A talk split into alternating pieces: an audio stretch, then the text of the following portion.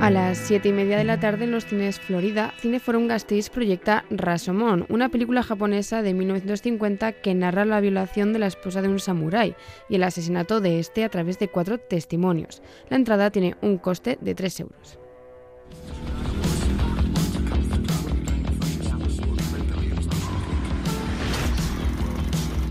My name is Mark Reeder, and I am from Manchester. Media hora antes, a las 7 en el Orbain Cultural Cartea, continúa el ciclo documental con Last and Sound in West Berlin.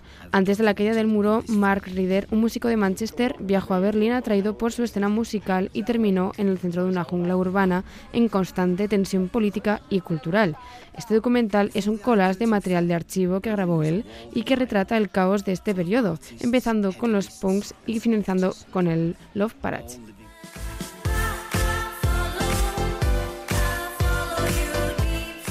A la misma hora, en la Casa de Cultura Ignacio Aldecoa, habrá una charla sobre envejecimiento, soledad y sociedad de la mano de Chechu Ausin, investigador científico del Instituto de Filosofía del CSIC y presidente del Comité de Ética.